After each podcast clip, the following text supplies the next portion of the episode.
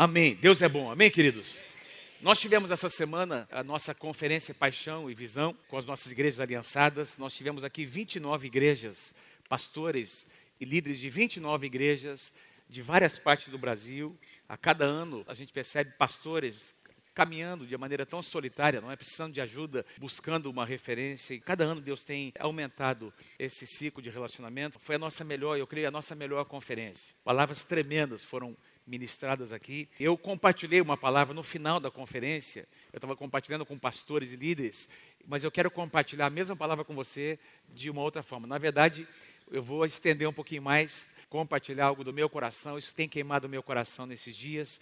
Ah, o enfoque foi para pastores, foi um pouco diferente, mas eu quero compartilhar com você essa palavra que Deus tem colocado no meu coração. E eu creio que Deus tem algo a fazer nesse dia, nessa manhã, na sua vida, no seu coração. Amém? O tema da mensagem, o poder das pequenas coisas. O poder das pequenas coisas. Amém? O nosso Deus é um Deus que tem poder para multiplicar. Quem pode dizer amém? O nosso Deus é um Deus que tem poder para pegar aquilo que nós consideramos pouco, que nós consideramos limitado, e ali ele enxerga, o nosso Deus é um Deus que vê o potencial das coisas, ele enxerga o fim desde o começo, ele enxerga mais do que nós podemos ver, amém? E ele quer nos dar olhos espirituais para enxergar grandes coisas com aquilo que nós consideramos que é pequeno e limitado. Queridos, nós vivemos numa época em que se valoriza muito as coisas acabadas, concluídas. O nosso mundo capitalista, ele valoriza muito o que já está pronto, o que já está estruturado. É difícil alguém ser valorizado no começo da sua trajetória. É difícil alguém ser reconhecido ou alguém compartilhar, quem sabe, as dificuldades que ele teve, ou as oportunidades, as poucas oportunidades. O mundo aí que a gente vive não está muito interessado em saber como é que foi a sua trajetória, a sua infância, se você teve ou não oportunidades. As pessoas lá fora querem saber se você tem competência. Quando alguém faz uma entrevista de uma empresa, logo alguém vai perguntar: por que, que você acha que você deveria ser escolhido para estar neste lugar? Por que, que eu escolheria você ao invés de uma outra pessoa? E essas pessoas muitas vezes têm que mostrar a sua competência, o que elas são, o que elas fazem, o seu currículo. Eu quero te lembrar nessa manhã que, nessa perspectiva, muitas pessoas, dentro desse contexto, são descartáveis. Quem não tem muita coisa para oferecer é descartável, mas para Deus ninguém é descartável. Para o nosso Deus ninguém é descartável. E aquilo que as pessoas, o mundo considera pouco e que nós muitas vezes consideramos pouco e limitado, Deus enxerga o potencial, Deus vê o final, Deus vê aquilo já estruturado. Às vezes nós estamos enxergando uma situação em cacos, por causa de uma situação difícil que nós passamos, mas Deus não vê cacos, Deus vê um vaso reconstruído. Deus vê aquele barro amassado novamente, dessa massa alguma coisa boa saindo. Então, é isso que eu tenho para dizer a você nessa manhã. Aliás, foi, foi dito aqui profeticamente que o nosso Deus é um Deus que ouve o nosso clamor, ele nos envolve. Deus dizendo: Eu sou para ti uma torre forte, um lugar de segurança. Eu tenho poder para te guardar, não é com muros de proteção. Queridos, o diabo quer colocar acusação no seu coração, mas Deus quer colocar afirmação no teu coração. O diabo quer dizer quem você não é, o que você não faz. Ele quer apontar as suas limitações. Ele quer lembrar você do que você prometeu e não conseguiu cumprir. Deus quer te lembrar daquilo que a palavra dele diz ao teu respeito, aquilo que você ainda será nele. Deus enxerga isso e Deus quer que você também enxergue em nome de Jesus. Como eu disse, nós temos a tendência de valorizar o final das coisas. Eu já preguei mensagens, já ouvi muitas e já preguei para pastores e líderes sobre o final das coisas. Melhor é o fim do que o começo, é o que diz Eclesiastes, e é verdade. Paulo concluiu a sua vida dizendo: Olha, eu combati o bom combate, eu completei a carreira, guardei a fé, e é muito importante nós encerrarmos bem nossa carreira, mas o nosso Deus é um Deus que também se preocupa com o percurso. O nosso Deus é um Deus que se preocupa com o processo. O nosso Deus é um Deus que se preocupa conosco desde o princípio das coisas. Para Deus tudo é importante. Como nós começamos, como nós andamos na nossa trajetória e como nós vamos concluir a nossa trajetória. Provérbios capítulo 4, versículo 18. Você conhece essa passagem onde Salomão declara: "A vereda dos justos é como a luz da aurora, que vai o quê? Brilhando mais e mais até ser dia perfeito. A vereda dos justos é como a luz da aurora, não é que já brilhou, ele, ele vai brilhando, é um processo.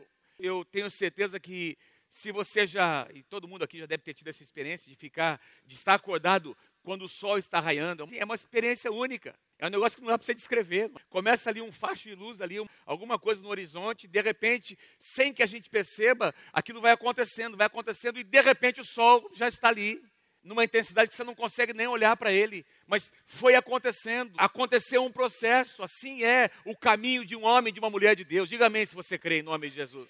Assim é o caminho de um homem, de uma mulher consagrados por Deus. Começa pequeno, e vai crescendo. Eu compartilhei com os pastores que, mesmo aqueles que são mais experientes na sua vida ministerial, e tem muita gente, nós temos aqui diferenças de idades, nós passamos a nossa vida por ciclos, nós estamos sempre fechando ciclos e começando outros novos, sim ou não? O que significa que a minha vida e a sua vida vai reservar para nós novos começos.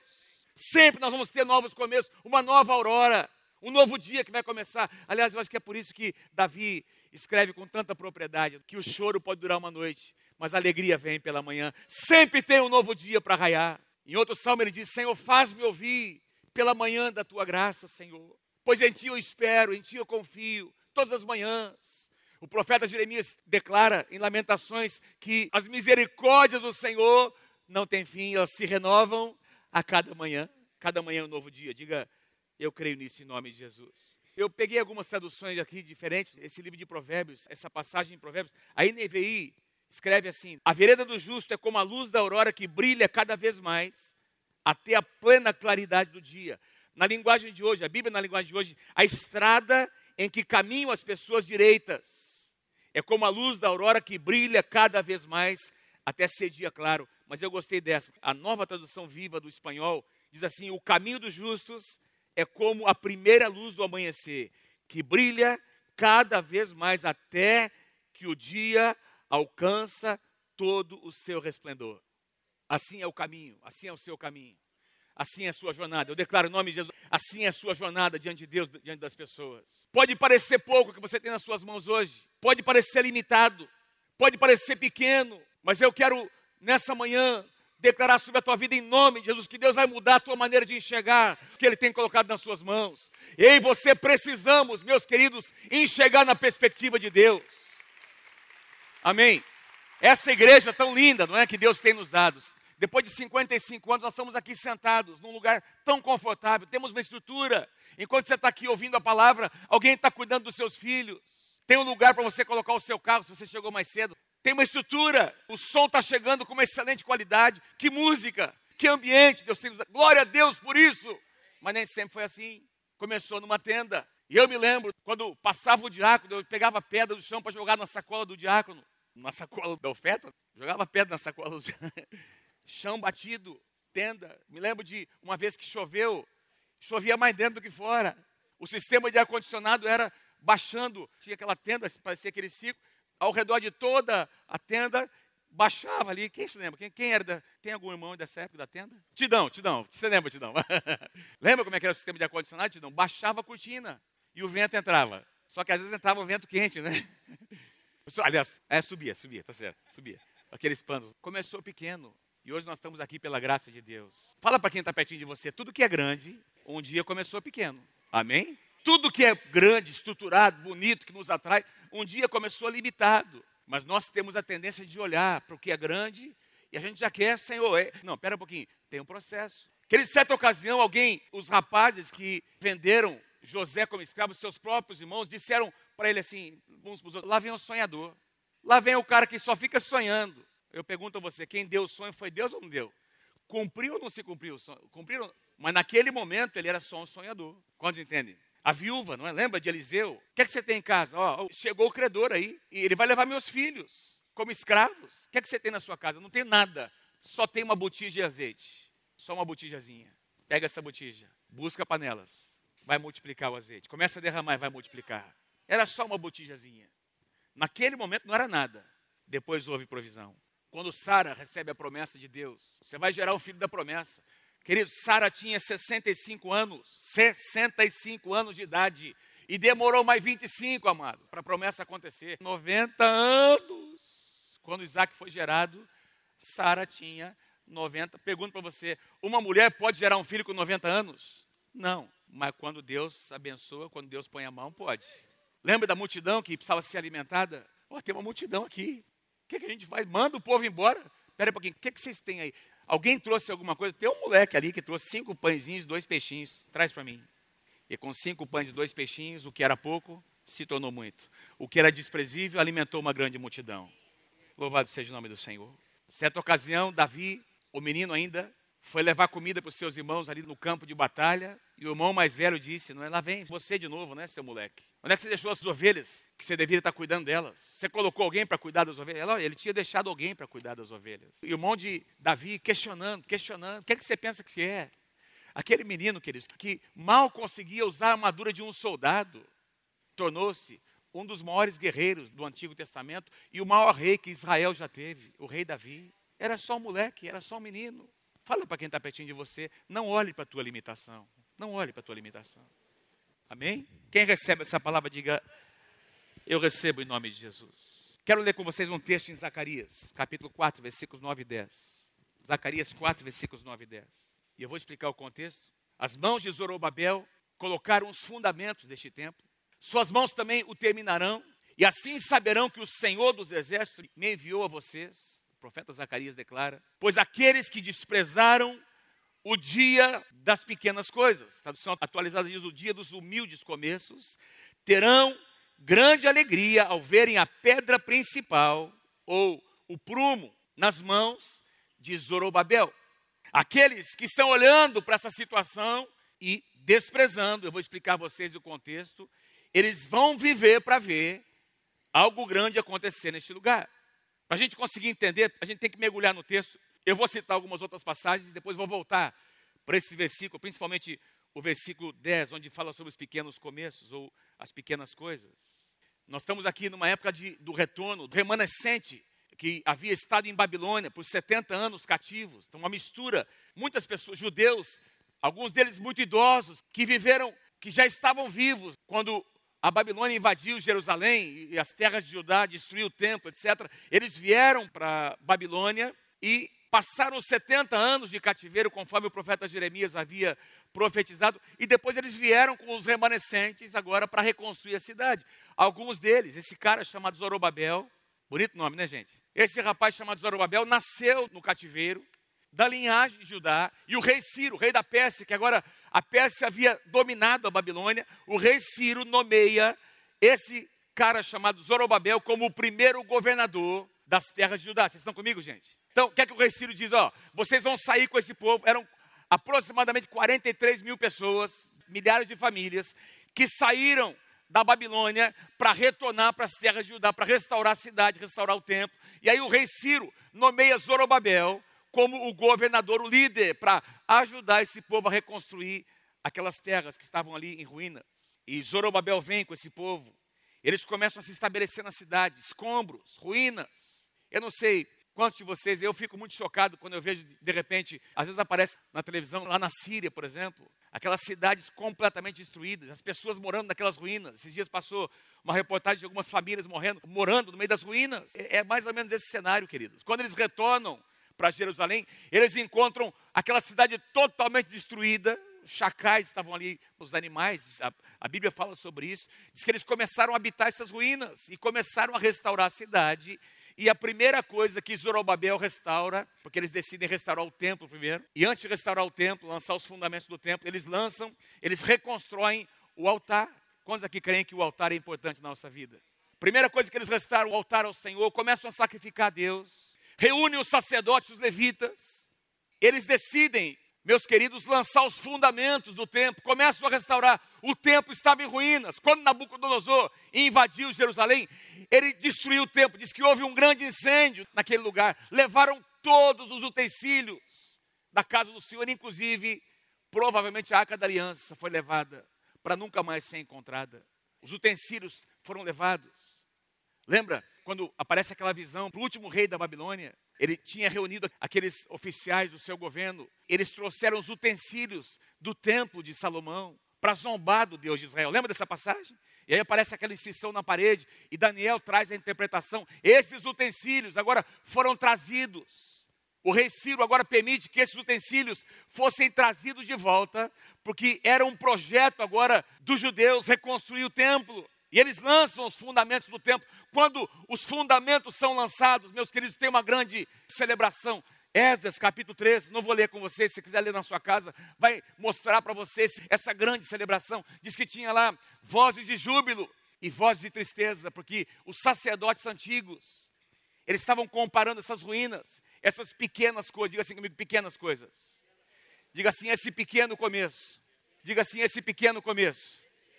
Pequeno, limitado, desprezível.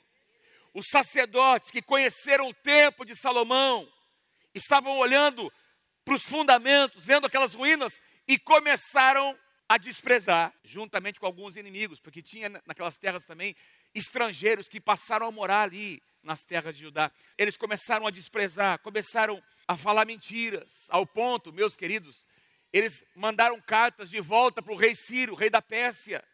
E o rei Ciro mandou uma ordem que a obra fosse paralisada por 16 anos, 15, 16 anos, essa obra foi paralisada. A obra foi paralisada, amados. E depois de 15, 16 anos, Deus começa a levantar os seus profetas. Louvado seja o nome do Senhor. Deus começa a levantar profetas como Ageu e Zacarias. E Ageu, ele declara, Deus faz uma convocação para esse povo, dizendo: Olha, vocês não devem olhar para as coisas desprezíveis, presta atenção, a glória dessa última casa. Vocês que estão comparando essa casa com a primeira, Deus está dizendo: Eu estou aqui para falar para vocês que a glória que virá sobre esta casa será muito maior que a da primeira. E neste lugar, Deus disse: Eu trarei a paz. Eu vou trazer a paz neste lugar. Quero aqui fazer um parênteses. É claro que a glória do templo natural nunca mais foi como o templo de Salomão, porque, por exemplo, a Arca da Aliança nunca mais foi encontrada. Desde que Nabucodonosor invadiu a cidade de Jerusalém, a Arca da Aliança, que representava a própria presença de Deus, nunca voltou para este lugar. Nunca mais foi encontrada. O que Ageu está profetizando é sobre uma casa maior, uma casa espiritual, que somos nós, a igreja do Senhor Jesus Cristo. Vocês estão comigo aí, gente? Então, essa casa profetizada por Ageu não dizia respeito tanto a uma questão, a uma casa natural, mas uma casa espiritual que um dia Deus edificaria. Mas os profetas vieram para profetizar: se levantem, Deus está fazendo algo lindo. Veja o que Esdras escreve em Esdras capítulo 5, versículos 1 e 2. Ora, os profetas, Ageu e Zacarias, profetizaram aos judeus de Judá e de Jerusalém. Lembra? A obra estava parada. E eles profetizaram. Então Zorobabel e Jesua começaram a reconstruir o templo de Deus em Jerusalém. E os profetas de Deus estavam com eles e os ajudavam. Meus irmãos, se você olhar para trás na sua trajetória, você vai se lembrar de que na sua vida Deus levantou profetas do Senhor para te animar, te abençoar, levantar você. E você está aqui porque Deus colocou profetas de Deus na sua vida, pastores, pais espirituais Deus permitiu que pessoas se aproximassem de você para trazer cura ao seu coração. Esses profetas ali se levantaram, profetizaram, e diz que, animados pela palavra dos profetas, meus queridos, eles começaram a reconstruir, e foi dentro desse contexto que Zacarias profetizou que nós lemos antes. Aqueles que desprezaram o dia das pequenas coisas, que estavam zombando do que é limitado, eles viverão para ver essa obra reconstruída. Eles terão grande alegria ao verem a pedra principal nas mãos de Zorobabel. Atualizada diz: quem despreza o dia dos humildes começos, alegrar-se-á vendo o prumo na mão de Zorobabel. Linguagem de hoje, e os que deram valor a um começo tão humilde vão ficar alegres quando virem Zorobabel terminando a construção do templo. Veja Esdras capítulo 6. Depois dessa grande motivação que os profetas trouxeram, eles concluíram a obra. Dessa maneira, os líderes dos judeus continuaram a construir e a prosperar, encorajados pela pregação dos profetas, Ageu e Zacarias. Amém, queridos? Então eles terminaram, eles concluíram a reconstrução do templo, conforme a ordem do Deus de Israel. A obra que começou pequena foi concluída para a honra e glória do Senhor Jesus. E eu quero te lembrar que Deus tem colocado uma obra nas tuas mãos. Deus tem colocado projeto nas tuas mãos. Diga amém se você crê. Deus tem colocado, Deus tem um chamado sobre as suas mãos, meu irmão, minha irmã. E Deus está dizendo para você nessa manhã: você vai concluir a obra. Você vai terminar a obra, você vai concluir a obra. Talvez para alguns é só uma, algo embrionário, é uma semente. Mas eu estou aqui para dizer para você, em nome de Jesus, nessa manhã, que você vai terminar a obra, você vai concluir a obra que Deus colocou nas suas mãos. Em nome de Jesus. Guarde esse princípio, amado. Aqueles homens que desprezaram, viveram para ver o templo construído. Viveram para ver a cidade construída. E os inimigos, alguns outros inimigos se levantaram depois. Você vai se lembrar depois, quando Neemias vem depois, tem os Ambalás e os Tobias que se levantam. Lembra no livro de Neemias? Mas a obra foi concluída. A obra de Deus nunca vai parar, nunca vai parar. O inimigo pode se levantar, pessoas podem se levantar, mas a obra de Deus será concluída para a honra e glória do Senhor Jesus. No Novo Testamento nós encontramos o mesmo princípio. Mateus capítulo 13, o mesmo princípio sobre o poder das pequenas coisas. É o que move o reino de Deus. Em Mateus capítulo 13, versículos 31 e 32, veja o que Jesus diz.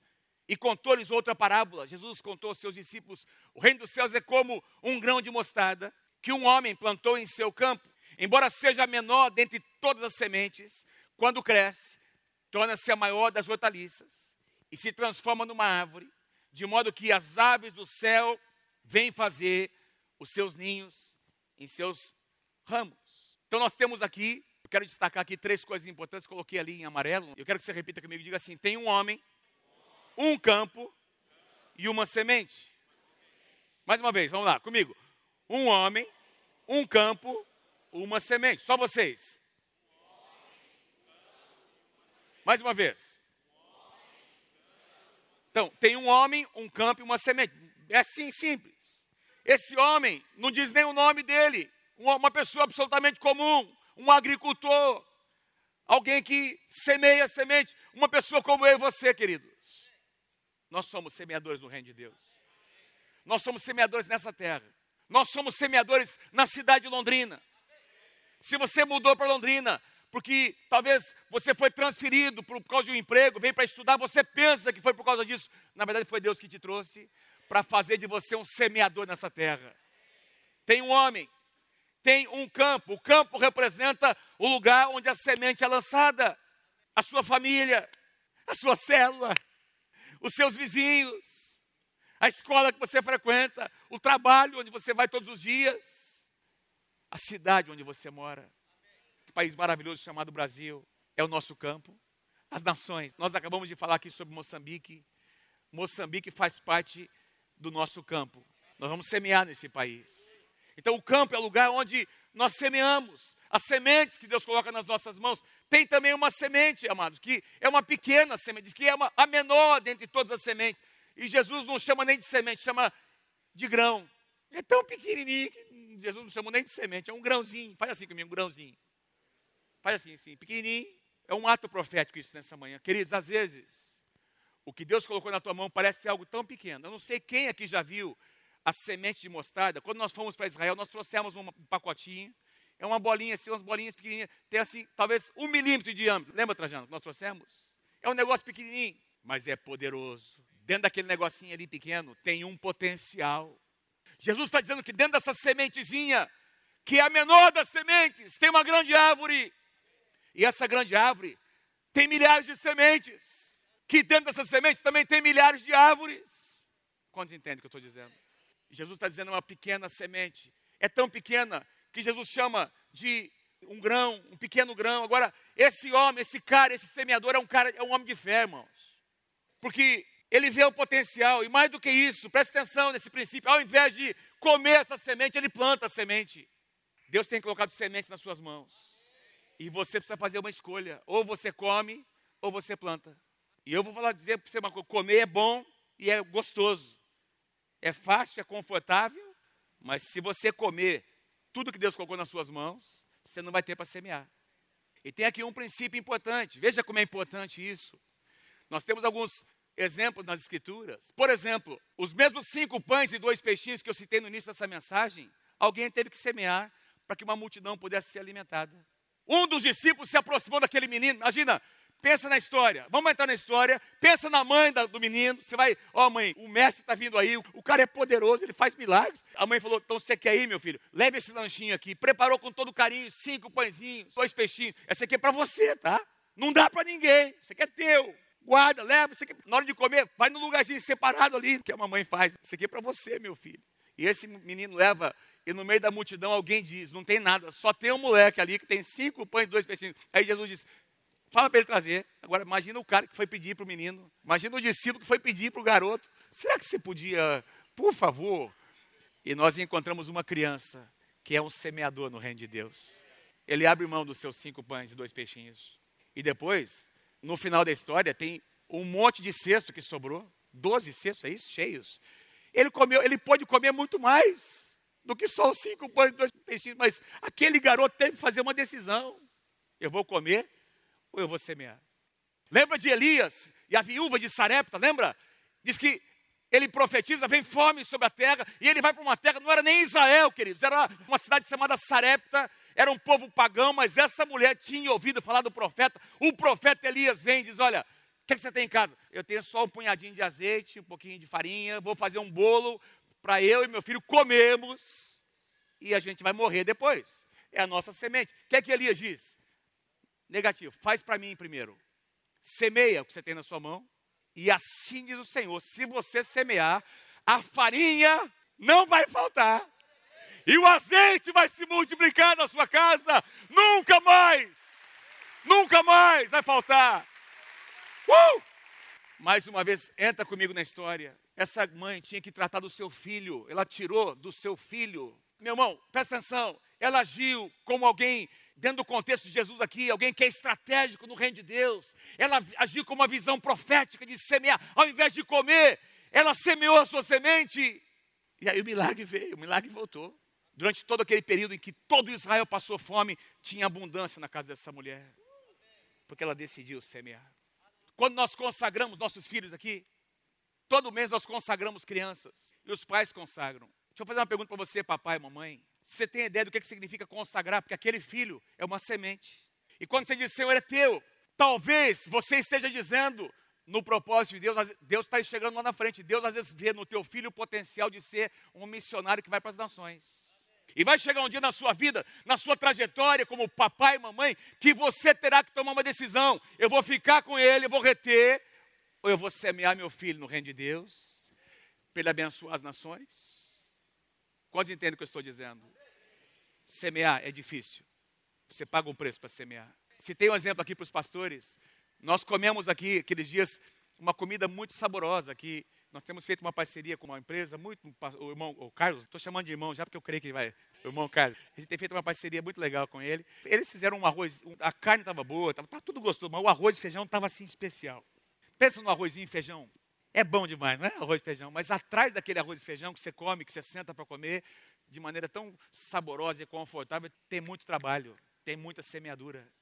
Alguém levantou de madrugada, muitas vezes, para preparar a terra, para plantar a semente, para proteger aquela planta, proteger das pragas, para fazer a colheita, guardar a semente em algum lugar. Teve muita coisa que aconteceu até aquele prato de arroz e feijão delicioso chegar na tua mesa, porque alguém decidiu semear. Quando você entende que Deus está falando para você nessa manhã? Eu creio que para cada um de nós aqui tem uma colheita abundante. Vou dizer de novo, para cada um de nós, aqui embaixo, lá em cima, tem uma colheita abundante do Senhor, que Ele tem separado para cada um de nós. Mas não tem, presta atenção, não existe colheita sem semeadura. Você quer colher muito o reino de Deus? Semeie. Um homem, um campo, uma semente. Todo mundo aqui tem um campo. E Deus tem colocado semente nas suas mãos. A pergunta é: o que, é que você vai fazer com essa semente? O último slide que eu quero passar a vocês. O aumento que Deus nos dá sempre está relacionado à nossa fidelidade nas pequenas coisas que Ele coloca nas nossas mãos. Sempre. Sempre tem alguma coisa que é pequena, que nós chamamos de pouco. Zorobabel teve que ser um homem muito visionário, meus queridos. Voltar para uma cidade com 43 mil pessoas e você conseguir mobilizar famílias e líderes para reconstruir uma cidade totalmente arruinada em ruínas, totalmente destruída. Você tem que ter visão. E ele traz essas famílias. Depois Deus levanta outros, Esas, Neemias. Deus vai levantando seus profetas. Porque nós enxergamos o pouco, mas Deus enxerga aquilo resolvido. Deus enxerga o fim desde o começo. Talvez você esteja aqui nessa manhã, sentindo, declarando, pensando que o que você tem é muito pouco. Vocês estão comigo, gente? Eu pergunto a vocês nessa manhã: quais são as sementes que Deus tem colocado nas suas mãos? Quais são as sementes? Talvez, talvez seja só um sonho. A sua semente hoje seja só um sonho que Deus te deu. É só um sonho, como José teve sonhos. Talvez a sua semente seja só uma palavra. Faz assim comigo, uma palavra, uma, uma. Tá, levanta, fica assim, eu só tenho uma palavra. Sabe, deixa eu dizer uma coisa, eu tenho falado isso em muitas mensagens. Se você tem uma palavra de Deus, você tem tudo. Se você tem uma palavra de Deus, você tem tudo. Planta essa palavra, planta essa semente, rega, alimenta, põe água, cuida dessa planta, porque ela vai crescer e vai produzir no tempo de Deus. Vai demorar um pouquinho. Tem trabalho, tem muito trabalho, mas se você tem uma palavra durante toda a tua jornada, esta palavra vai te sustentar. Me lembro quando eu deixei a engenharia para estar no ministério de tempo integral, meus queridos. Foi uma experiência muito pessoal.